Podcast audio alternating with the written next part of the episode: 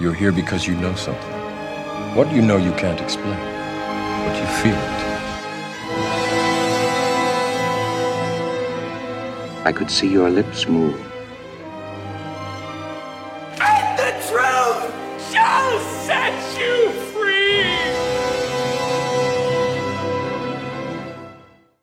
So, herzlich willkommen zur 33. Folge von Cap vs. App. Wir besprechen heute den Film Arrhythmia von Boris Chlebnikov 2017. Hallöchen, alles klar? Ja, Was campen, habe ich gehört, ne? Wie War ganz denn? nett. Abseits der Zivilisation. Äh, sehr schön. Abseits der Zivilisation kann man nicht wirklich sagen, weil die äh, Monster Trucks den Strand auf und ab gefahren sind. Anscheinend darf dachte- man das in Ich gewissen... dachte, du warst im Wald. Nee, wir waren am Strand. Zwei Tage bevor wir losgefahren sind, hatte ich noch nicht äh, den Campingplatz gebucht und habe noch mal kurz auf die Wetterkarte geschaut. North Carolina wird es in Strömen regnen, bis auf ein kleinster Teil äh, im Nordosten. Gut. Aber wie könnte es dann sein, dass die Monster Trucks da fahren, wo Leute sind? Naja, USA. USA, ja, das sind, Das muss man nicht halt erklären. Angler gewesen und die hatten so riesige Angeln und so richtig dicke, wie heißt, wie nennt sich dieser, dieser, dieses Material? Also die Äh, Lines. das ist Angelschnur. Ja, genau. Richtig dicke Angelschnuren, die dann, was weiß ich, so 150 Meter rausgetragen worden sind. Okay. Aber was wollten die fangen, fragt man sich, ne? Es erweckt auf jeden Fall äh, Erinnerungen an einen gewissen weißen Hai aus den Filmen. Aber da gab es keine Monster Trucks, oder? Äh, nee, nicht, dass ich es wüsste, aber äh, Aber das wäre mal, aber vielleicht, aber vielleicht in diesem neuen Film mit Jason Statham ist der, ne? Mac ach heißt der. Gott, ja. Naja, ich, wir, warten da. ja, wir warten ja nur noch auf den Remake von Jaws, ne? Das, äh, vielleicht von Disney. Hm. Ist nicht so begeistert, wa? Nee, irgendwie nicht. Wir driften voll ab, wir driften aber voll ab vom Thema, ne? Was trinkst du denn? Ähm, pass auf, du kannst entscheiden, soll ich lieber was Hipsteriges trinken oder was Bodenständiges? Trink mal was Bodenständiges, ja? Ich bin, ich bin schon in Brooklyn. Ich brauche äh, so viel Hipstertum kann ich nicht Ja, vertragen. dann hör mal, dann hör mal zu. Ich trinke heute keinen Alkohol. Uh, Ich trinke heute eine Fassbrause. eine rote Fassbrause. Die Alternative wäre gewesen eine Hopfenlimo namens Hopster, weil ich übers Wochenende Besuch hatte und äh, meine obligatorischen weinfreien Tage Sonntag und Montag nicht wahrnehmen konnte. Und am Wochenende ist wieder viel los, deswegen muss ich jetzt halt diese alkoholfreien Tage jetzt einführen. deswegen, ich war heute halt im Getränkemarkt, wollte so das hipsterigste rausfinden, was es gibt. Halt doch, dass Potsdam bodenständiger ist, weil das war das hipsterigste, was ich gefunden habe, diese Hopster-Limonade. Und dann gab es halt nur noch so Klosterbräu-Fassbrausen dort. Aus dem Grund, ja. Äh, jetzt wo Oh. du nicht trinkst, will ich mir fast die äh, Whiskyflasche schnappen und einen kleinen Schuss in meinen schwarzen Kaffee gießen. Du kannst machen, was du willst, du bist ein freier Mann. ich muss aber auch sagen, generell hat man bei diesem Film nicht unbedingt fetten Weindurst, weil ähm, Leute da einfach auch aus Tetrapack Wein trinken und Alkohol eine bestimmte Rolle spielt bei diesem Film. Aliak ist ähm, Sanitäter, Katja ist Stationsärztin. Die sind zusammen seit mehreren Jahren, doch ihre Beziehung fällt auseinander, nur sie bleiben noch zusammen, damit er sich noch eine Wohnung suchen kann. Nebenher läuft ihr stressiger, in Anspruch nehmender Arbeitsalltag als Ärztinnen im äh, russischen Gesundheitssystem. Ja. Ich weiß auch nicht, wo wir so richtig anfangen sollen mit diesem Film, ne? Nein, ich, ich habe ja, ich hab ja eine Anfangsfrage. Was ist der Handlungsort des Films? Die Beziehung Oleg und Katjas oder Olegs Krankenwagen? Uff. Auch eine schwierige Frage, ne?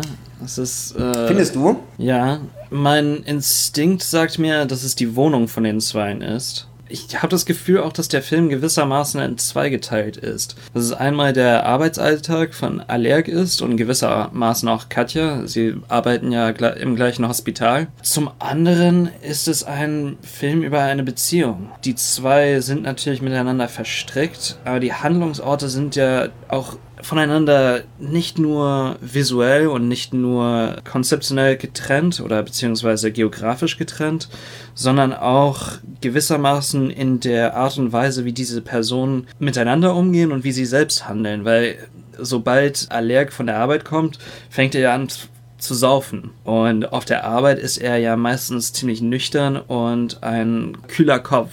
Kühl auch im Sinne von ermattet. Also dieser Arbeitsalltag, den er hat, äh, der schlaucht ihn halt total und das sieht man ihm auch an. Also er ist Sanitäter, also er ist Arzt in einem so einem Sanitätswagen. Extrem tougher Typ eigentlich, ne, der ja dann auch irgendwie immer so eine Lücke findet, dann doch ein Menschenleben vielleicht zu retten oder um die Bürokratie zu umschiffen. Aber zum anderen merkte man dann zu Hause, dass er dort eigentlich keine Antworten mehr hat. Ne? Also da ist er halt hilflos.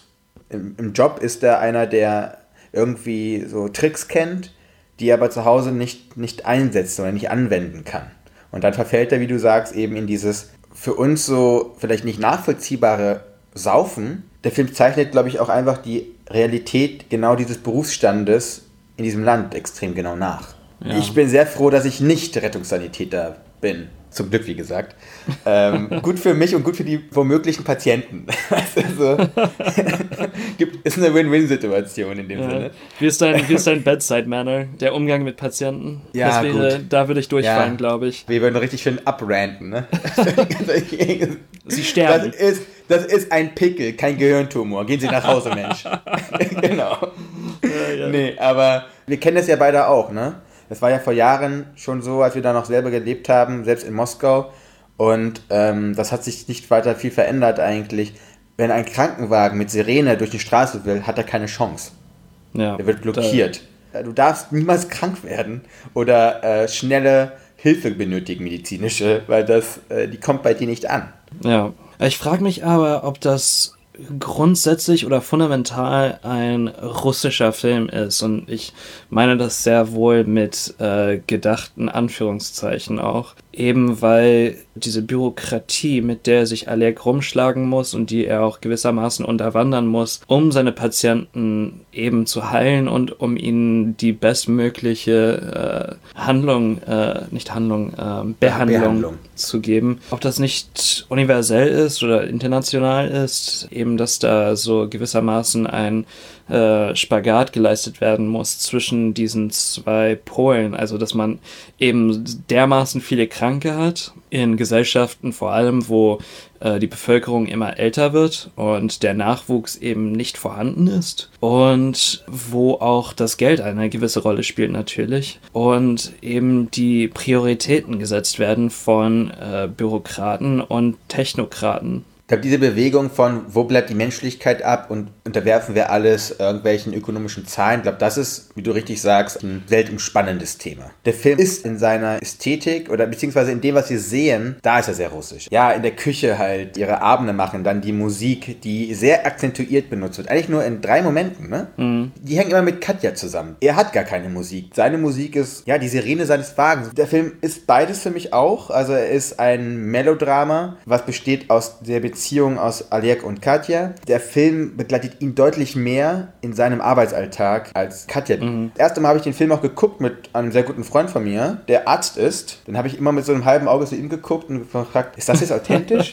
dann sagt er, ja. Das nimmt, ja, mit so einer Alltäglichkeit nimmt es dann dieses Problem auf oder dieses, ja, dieser Missstand eigentlich, der dann doch sehr russisch ist. Mhm. Also die fahren auch die Krankenwagen. Hier wird Platz gemacht. So. Ja. Hier weiß man auch, dass äh, nicht wie in den USA, wenn du dir zwei Finger abschneidest, dass der eine kostet 10.000 Dollar, wenn du den dann wieder angenäht haben willst, der andere 20.000. Also das gibt es hier auch nicht.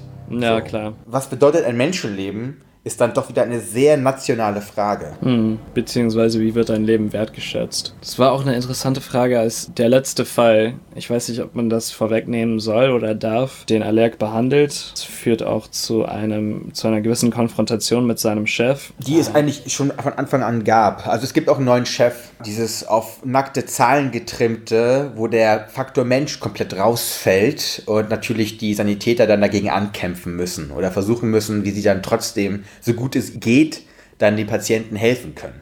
Und dabei gibt es halt immer wieder auch Verluste aufgrund von Missmanagement. Ja. ja, und es ist auch eine Frage einer, einer zentralisierten, eines zentralisierten Staats. Das kommt ja alles aus Moskau. Also man sieht, dass das eine periphere Stadt ist. Auch darin, dass die Musik, die man hört, das sind alles russische Pop-Songs. Ne? Der internationale Einfluss ist so gut wie gar nicht gegeben.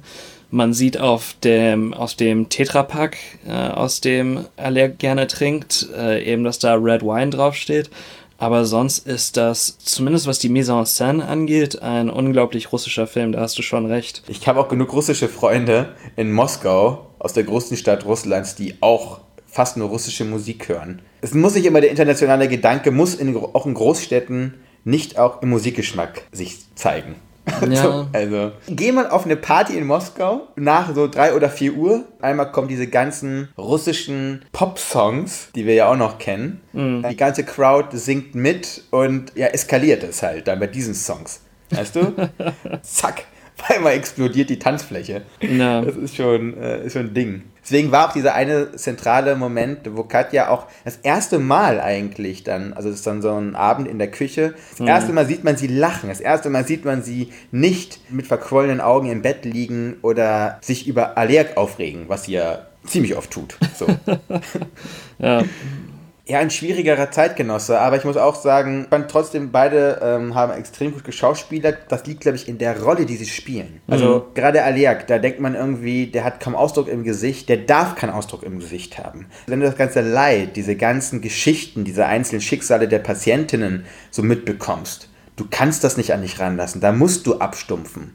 Weil sonst gehst du komplett zugrunde. Ist es Und- das wirklich? Also, das ist, das wäre meine Frage, weil eben Katja geht ja anders damit um und scheint klar im Kopf zu sein. Es wird auch diese unglaublich peinliche Szene bei ihrem Vater, bei seinem Geburtstag, wo sich Alek dann einfach besinnungslos betrinkt. Es sind ja alles Ärzte in der Familie und es werden, sie, sie unterhalten sich, sie, sie verhalten sich, ich will nicht sagen normal, aber so gewissen Normen, gewissen Erwartungen auch äh, entsprechend, so dass man nicht sagen könnte, oder beziehungsweise, dass ich sehr vorsichtig wäre zu sagen, ja, äh, man kriegt diese Einzelschicksale mit und äh, muss sich praktisch versteinert geben. Und ich verstehe natürlich auch, dass anders ist zwischen äh, Krankenhausarzt und der, der im Sanitätswagen sitzt. Das ist ein ganz, ganz wichtiger Punkt.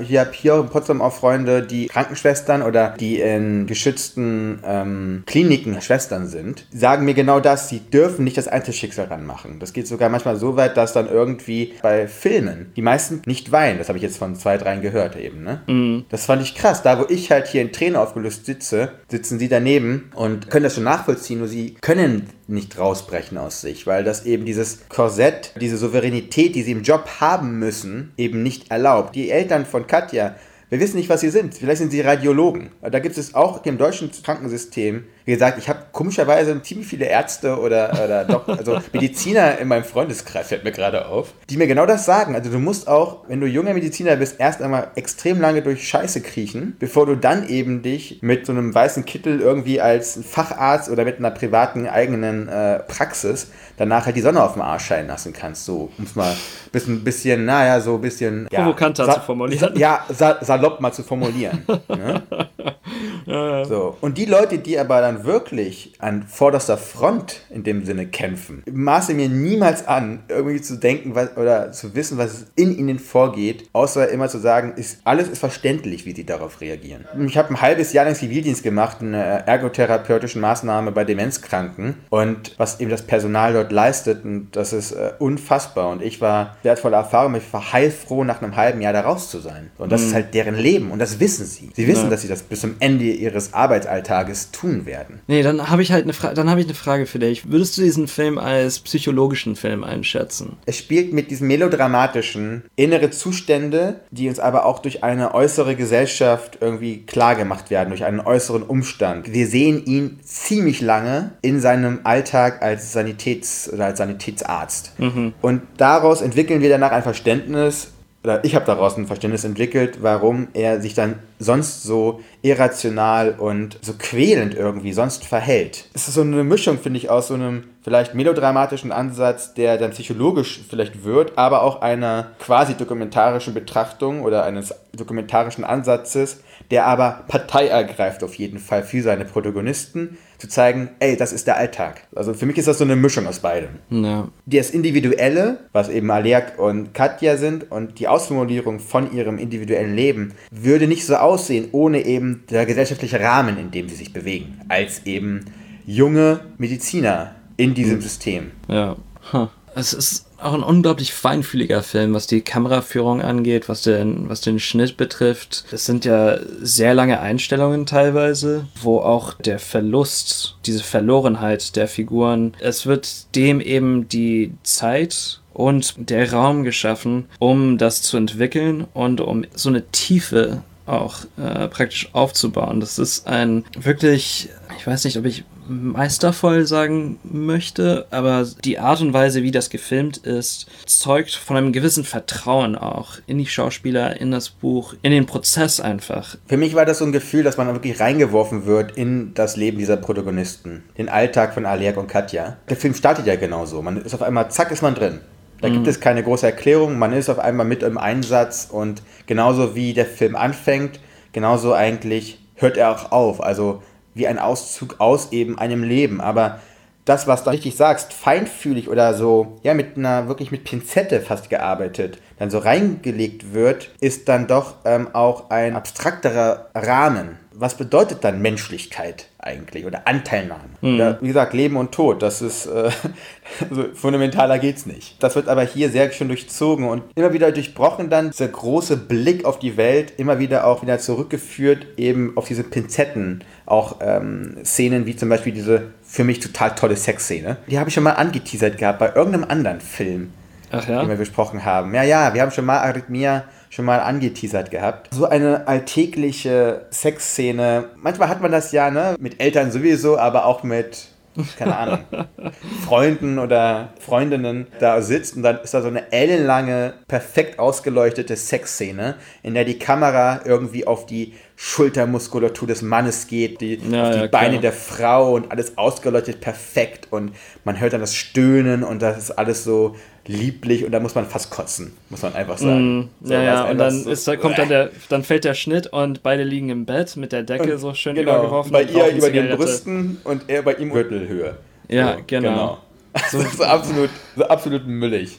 Ja. Und schon tausendmal gesehen und da verliert auch der eigentliche Akt total an Bedeutung. So, das ist halt nur noch maschinell. Ja, wir müssen jetzt Körperlichkeit erzeugen und wir sind einfach lame, um das richtig zu entwickeln. Lass die einfach ins Bett liegen, die beiden. Weißt du so? Mhm. Ja, ja. Und hier hast du aber eine Sexszene, die erstmal in einer ganz anderen Kamera spielt, die starr bleibt und zwar weiter weg Mhm. in, der, in, in der Küche. Ich konnte die Leidenschaft, die dann Aleak auf einmal in sich hatte, total gut nachvollziehen. ja. Und am Ende kommt dann noch so ein flotter Spruch von ihm. Und das, das fand ich so schön, weil das so authentisch war, weil so ist Sex. Und nicht so dieses Playboy-Bettmäßige äh, Rumgewusel da. ja. Also, deswegen. Ja, es gibt, jetzt wo ich zurückblicke, unglaublich viele sehr einprägsame Szenen. Eine, die du schon angesprochen hast, da wo sie äh, den Krankenwagen sauber machen oder putzen, besser gesagt. Das findet auch direkt nach einer Schlägerei statt. Die kommen ja da an, die Schlägerei ist ja in vollen Gängen immer noch und die versuchen dann die Leute zu verarzten, während im Hintergrund sich andere die, die Schädel einschlagen. Ja. Und es ist so eine anarchische Szene. Und dann wird das gefolgt von dieser Szene, wo praktisch die Kamera still ist. Man sieht den äh, Krankenwagen von hinten und Allerg und äh, sein Mitfahrer putzen dann den Wagen und hören Metal. Und das ist so geil gemacht einfach. Ich fand diese Hausbesuche trotzdem immer wieder auch, deshalb auch beeindruckend, weil solche Wohnungen kennen wir auch. Ja. Wie die aussahen. Toll vom Szenenbild oder von der Kulisse eben ist auch, ja, solche Wohnungen zu hinzubekommen und zu finden. Oder das sieht wirklich immer so aus, als ob die einfach irgendwo klopfen und so, guten Tag, wir machen hier einen Film, könnten wir kurz ihre Wohnung mal als Kulisse nutzen. Ja, so. spielen, Sie mal, spielen Sie mal kurz äh, tot oder Ja, sterbend. Genau, richtig. So, empfehlenswerter Film? Ich denke ja, ne? Ich habe ihn jetzt ja schon zweimal gesehen. Er hat auch wieder neue Dimensionen aufgemacht und es gibt auch andere schöne Indie-Darlings aus Russland, die nicht Sergensev gefilmt hat. Ich habe heute auch wieder ein Gespräch gehabt mit einem äh, Kommilitonen in der Uni, der mir irgendwie alle russischen Filme, die er sehen wollte, aufgezählt hat. Das waren alles Sergensev-Filme. Also so, der, der Kuchen wird nur von mehr Leuten gegessen in, in Russland, die tolle Filme machen, die in den Arthouse- und Indie-Bereich gehen können. Ja, und das ist eine ganz andere Art. Absolut. Beschäftigt trotzdem aber genauso viel wie immer diese großen Gemälde, die dann Sergensev zeichnet. Ja. Nächstes Mal besprechen wir Weiß von 2018. Regie hat Adam McKay geführt. Das wird was ganz anderes sein, ne? ja. Biopic-Genre. Ich freue mich auch darüber, in diesen Zeiten vor allem die Sippschaft Bush-Cheney zu besprechen und äh, vielleicht kommen wir auch auf die Grundlage unseres äh, heutigen Moments auch zu sprechen. Hm, es könnte passieren. also, So. dann mach's gut, ne? Ja, du auch. Ciao. Ciao, ciao.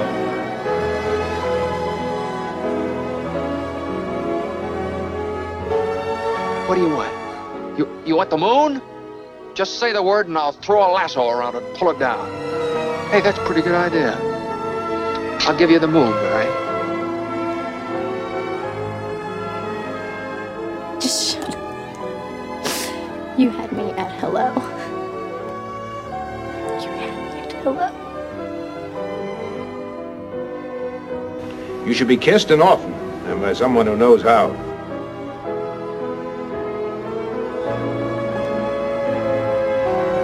I'm also just a girl. Standing in front of a boy. Asking him to love her.